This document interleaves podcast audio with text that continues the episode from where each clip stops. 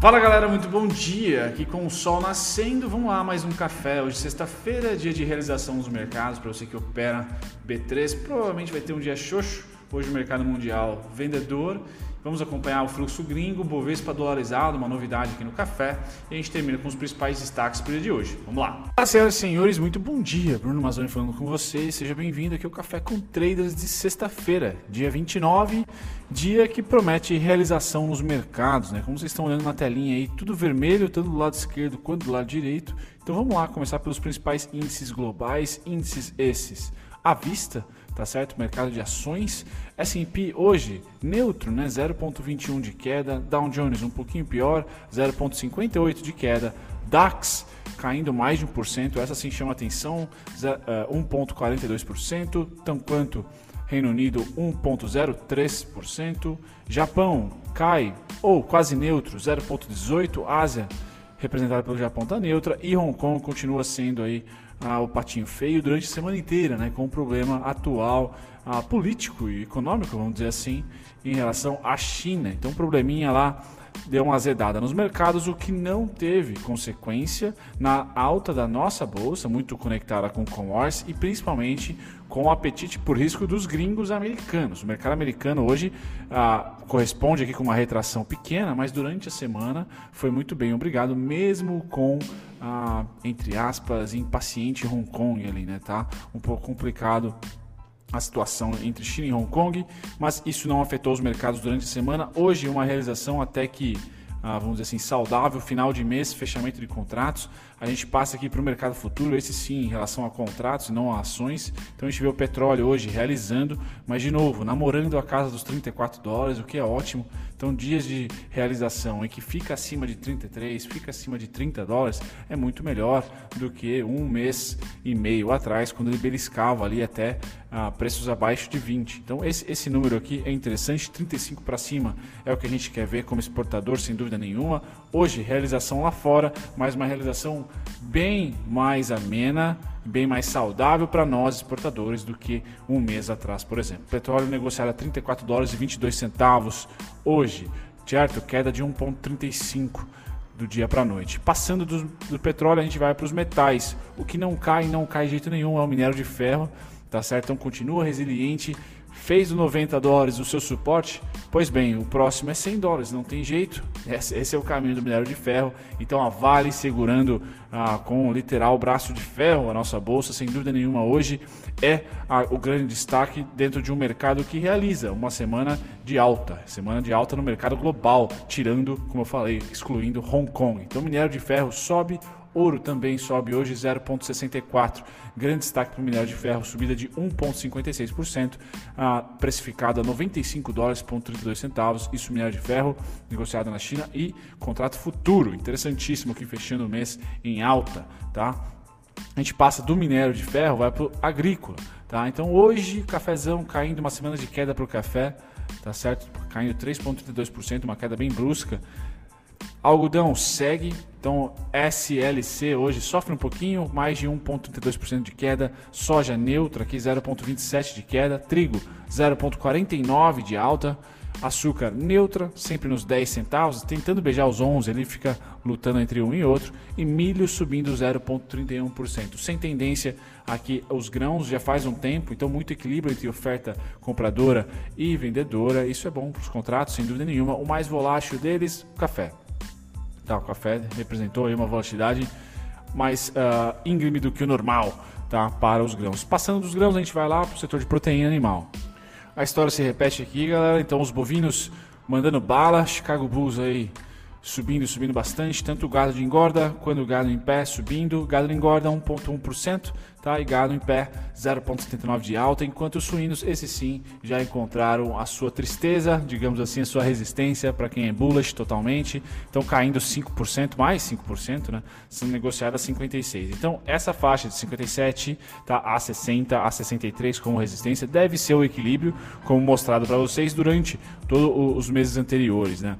Isso é bom? Mostra equilíbrio, é interessante, mas principalmente, como tem duas grandes commodities dentro do mesmo setor, né, de proteína animal, a gente vê uma já equilibrada e a outra subindo, galgando aí, que é o bovino. Certo? Então interessante ver esse movimento. Tá voltando aqui para os principais contratos futuros, vocês que operam a BMF já já às 9 horas da manhã. O que, que nós temos aqui? Dia de realização também no, no mercado de curto prazo. Tá? Nós já vamos ver que os gringos estão vendendo o nosso curto prazo, então aquela barriga se confirmou no índice futuro, mas hoje trago para vocês o mercado global os seus índices futuros caindo. S&P 0,49 de queda, Nasdaq 0,51 de queda, Dow Jones 0,57 de queda, Nikkei 0,80 Japão, né? E fecho com a Alemanha uma queda mais brusca de 1,64 tanto no futuro quanto no presente, né? Os dois uh, tempos gráficos aí são estão as duas expectativas estão vendedoras hoje, dia de realização final de mês. Uh, é um pouco esperado depois de uma semana de alta dentro do contexto 2020, né? Bom, vamos lá para os juros agora. Juros mantém as vendas, tá certo? Alguém está mentindo, ou juros ou dólar, mas juros aqui continuam as vendas. Não há aquela compra que lá no mês de abril a gente acompanhou até aqui o dia 27, tá? Para depois ter uma queda brusca já com a agenda do Copom, né? Então, pessoas bem, bem informadas aqui, tá? Depois houve mais uma compra íngreme e agora lateraliza tá? lateraliza com vendas no saldo diário, mas sem, sem ser muito forte essas vendas, sem ter um volume muito grande, uma intensidade muito grande. Então, sem tendência aqui o juros futuro, fica mesmo a expectativa da próxima reunião do cupom, tá certo? Para tentar enxergar aqui algum movimento que precede um, dois dias antes, rolou mais venda, rolou mais compra, sempre importante porque essas pessoas aqui que fazem preço são muito bem informadas. Por enquanto, sem tendência, tá? Eu falo que alguém está mentindo porque quando a gente pula para o dólar, o dólar volta a ser comprador, tá certo? Vai fechar o contrato, muito provavelmente, é, bem comprado, tá certo? Hoje a rolagem de dólar, né? Porque semana que vem já começa o novo contrato. Então, maio, mais um mês de compras e saldo positivo para os gringos em relação a dólar, o que torna muito difícil uma realização rápida do dólar. Pode descer, pode, pode ficar mais barato, entre aspas, porém vai ser descadinha se a gente continuar com esse, com esse saldo sendo comprador mês a mês, mês a mês sendo comprado, tá certo? Então, fluxo do dólar no dia 28 foi comprador no dia e no contrato vocês podem ver que, diferentemente do índice que fez aquela barriguinha assim, tá? O dólar ele parou mais ou menos por aqui, não tem tendência, é bem verdade, mas mantém, tá? O saldo comprador. Então vamos fechar o mês comprados, tá? Passando para o Bovespa, a barriguinha foi feita, tá certo? Tchum, tchau, tá certo? Já é aqui o quarto dia de venda e crescente, vendas crescentes. Então, se o gringo está vendendo, ah, tá pondo no bolso aqui o contrato futuro e não só pondo no bolso, já tira o saldo do contrato, tá? De positivo para negativo. Então eles inverteram a mão, estão operando vendido, estão vendendo o contrato futuro agora tá certo? Não tão comprado. O contrato futuro tem esse dinamismo de ser rápido, deles inverterem a mão. Enquanto no, na, na B3 ações eles estão bem vendidos e estão só recomprando, pondo no bolso, basicamente escolhendo uma, uma ação ali a colar para aportar de fato. Aqui no contrato futuro eles estão vendidos, tá certo? É o, é o saldo deles está vendido. Tá? Operar comprado no contrato futuro seria operar contra o fluxo gringo, por exemplo, das corretoras estrangeiras. Então é interessante ver esse movimento de venda dos gringos no curto prazo, o que tira né, a expectativa que o dólar vai, se, vai amenizar as quedas. Tá certo? Por isso que é muito importante semana que vem, chave, abertura de novo contrato de dólar de juros, para a gente dar uma olhada. O índice vai até dia 15 de junho, tá certo? O contrato. Pois bem, agora o mercado à vista, a gente vê finalmente compras consistentes no índice. Então vamos fechar uma semana aí de compras, tá certo? Nenhuma compra absurda, tá? Nenhuma um mega uh, uh, pivô de alta no saldo aqui, vamos dizer assim, mas no verdinho mais claro a gente pode perceber que compras consistentes e arredondado, né? Então foram dias ali de consistência, teve uma realização, volt voltaram a comprar. Então me parece que o melhor dos mundos é ver o que? Preço ir para baixo, tá certo? Nossa cotação do índice Bovespa, por exemplo, e esse fluxo expurgar para cima, tá? É, esse cruzamento é muito interessante porque a gente começa a ver que esse fluxo gigantesco aqui tá com cara de, de zerar ou pelo menos de dar para a gente uma possibilidade de operar a favor dos gringos que seria comprado. Por enquanto, se você quer operar a favor dos gringos, você tem que vender ações, né? nada de compra. Esses caras aqui estão só realizando o, o, o saldo é muito grande vendedor, muito grande mesmo. Por isso, stock picking é muito importante, principalmente nessas oportunidades aqui, ó. onde eles compram. Lembrando que esse saldo é negativo desde pós-previdência. Tá? Então é muito tempo que está negativo. Não adianta esperar ficar positivo para operar comprado, por exemplo. Mas é importante, dentro desses movimentos que eles fazem de compra, vira e mexe, tentar aportar para quem é trader e para você que é investidor, ficar de olho se não rola nada no RI da sua empresa que você está investida, para ver se esses caras estão aportando para o longo prazo, para o médio e longo prazo e não só realizando. Tá? Então, fluxo ah, de ontem, saldo de ontem foi positivo, saldo do dia de ontem não, dia 26, perdão, tá? enquanto o saldo total é bem negativo, principalmente do mês aqui, o acumulado é muito negativo. Legal, agora eu trago para vocês, galera, o dólar, ah, o dólar, o índice Bovespa dolarizado. Tá certo? Então o índice Bovespa dolarizado eu vou trazer todos os dias para vocês, tá? Uma grande tendência de queda aqui, uma LTB, tá consistente. No caso do índice dolarizado, a gente não venceu 2008 ainda, então 2008 continua aqui, tá? Como topo histórico, não diferente do nosso em reais, tá? E a gente vê claramente uma região de muito suporte. Então, para você que quer tendência, principalmente em maio, é difícil. E dois, por price action, se você é chegado em price action, tá? em gráficos e tudo mais, essa região que nós estamos atualmente aqui foi fundo duas vezes. Foi fundo aqui em 2006, depois foi fundo aqui em 2008. Tá? Estamos no fundo da crise de 2008. Se você perguntar para mim se eu, como eu opero fluxo, né, demanda, se eu, se eu espero essa demanda aqui, que foi demanda em V, 2019, 2009, pós-crise, não, não espero. Mas eu aguardo, no mínimo, tá? no mínimo, algum tipo de demanda quebrada aqui, tá? principalmente esse último comprador tá? aproximadamente aqui, ó. Tá? Então eu vou estar sempre acompanhando com alvo máximo em 199 aqui ou 19.966 em dólar, tá? Que seria essa precificação aqui, ó. Fundo, fundo deve ser topo, ou seja, suporte, suporte deve ser resistência aqui. Então estou acompanhando o Ibovespa dolarizado, que traz para mim um pouco mais de sensibilidade, melhor do que o nosso, tá? Já que a gente acompanha fluxo gringo, é importante olhar o Ibovespa em dólar. Então, como vocês podem ver, alarmes tanto no meu suporte mais íngreme, que está aqui na casa dos 11, tá certo? Quanto no, no, na resistência mais feroz, que está aqui na casa dos 19. Vocês podem ver por Price Action, que é o ponto de equilíbrio no, da nossa, nossa bolsa em dólar, na minha opinião, aqui em 19.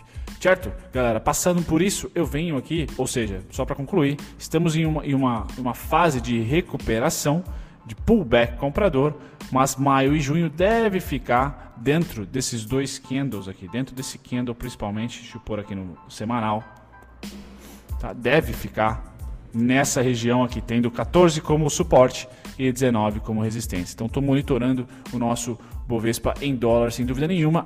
Calendário hoje, temos o discurso do Powell às 12, a meio-dia, mas nada de muito importante, tá certo? Vou dar uma olhadinha aqui, nada que vai tirar o nosso sono.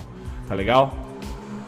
Passando agora para os melhores destaques do dia de ontem, dia 28, né? Então, quem que eu trago aqui? De novo, né? as vencedoras de volume. Então, você, day trader aí que procura eh, volatilidade e volume financeiro, tá aqui, ó.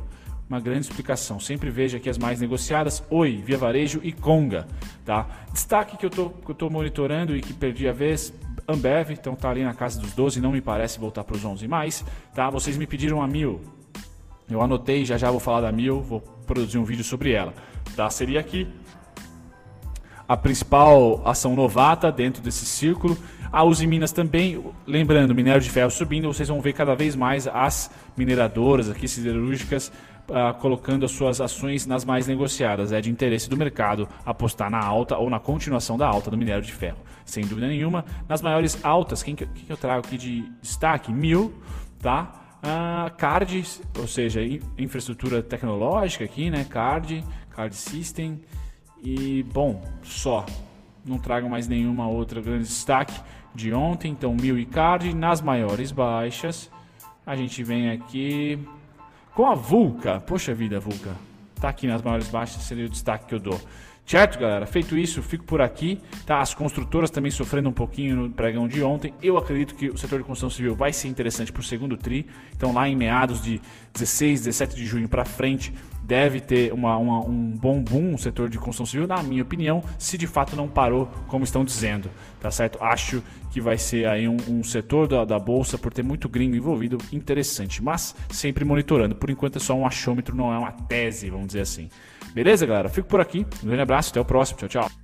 Muito obrigado se você ficou até o final do conteúdo, eu agradeço a companhia de vocês e eu estou aqui para convidar vocês a pesquisarem, talvez de uma maneira mais dinâmica, os conteúdos que vocês esperam aqui do canal assistir e também aprenderem do zero e de graça com a nossa descrição. Vamos lá, para você pesquisar exatamente o ativo ou o tipo de conteúdo que você quer achar aqui no canal, visite as nossas playlists, aqui é só clicar em playlist, depois você vai ser direcionado a todas elas e aqui você vai encontrar o seu ativo preferido, o ativo que você quer estudar, Unity preferencial, ordinária ou playlists que contemplam aqui ações como alto dividend yield ou duelo de ações, onde eu comparo duas ou três, cinco ações até que vocês pedem para mim nos comentários. Passadas as playlists, você também pode aprender do zero e de graça, visitando a nossa descrição. Só ir lá na descrição de qualquer vídeo meu, você vai encontrar aqui primeiro e-books gratuitos e também videoaulas feitas por mim, gratuitas, sendo três principais aqui também temos as masterclasses e mais relatório e e-book para você aprender não só análise técnica, mas também um pouquinho de fundamentalista.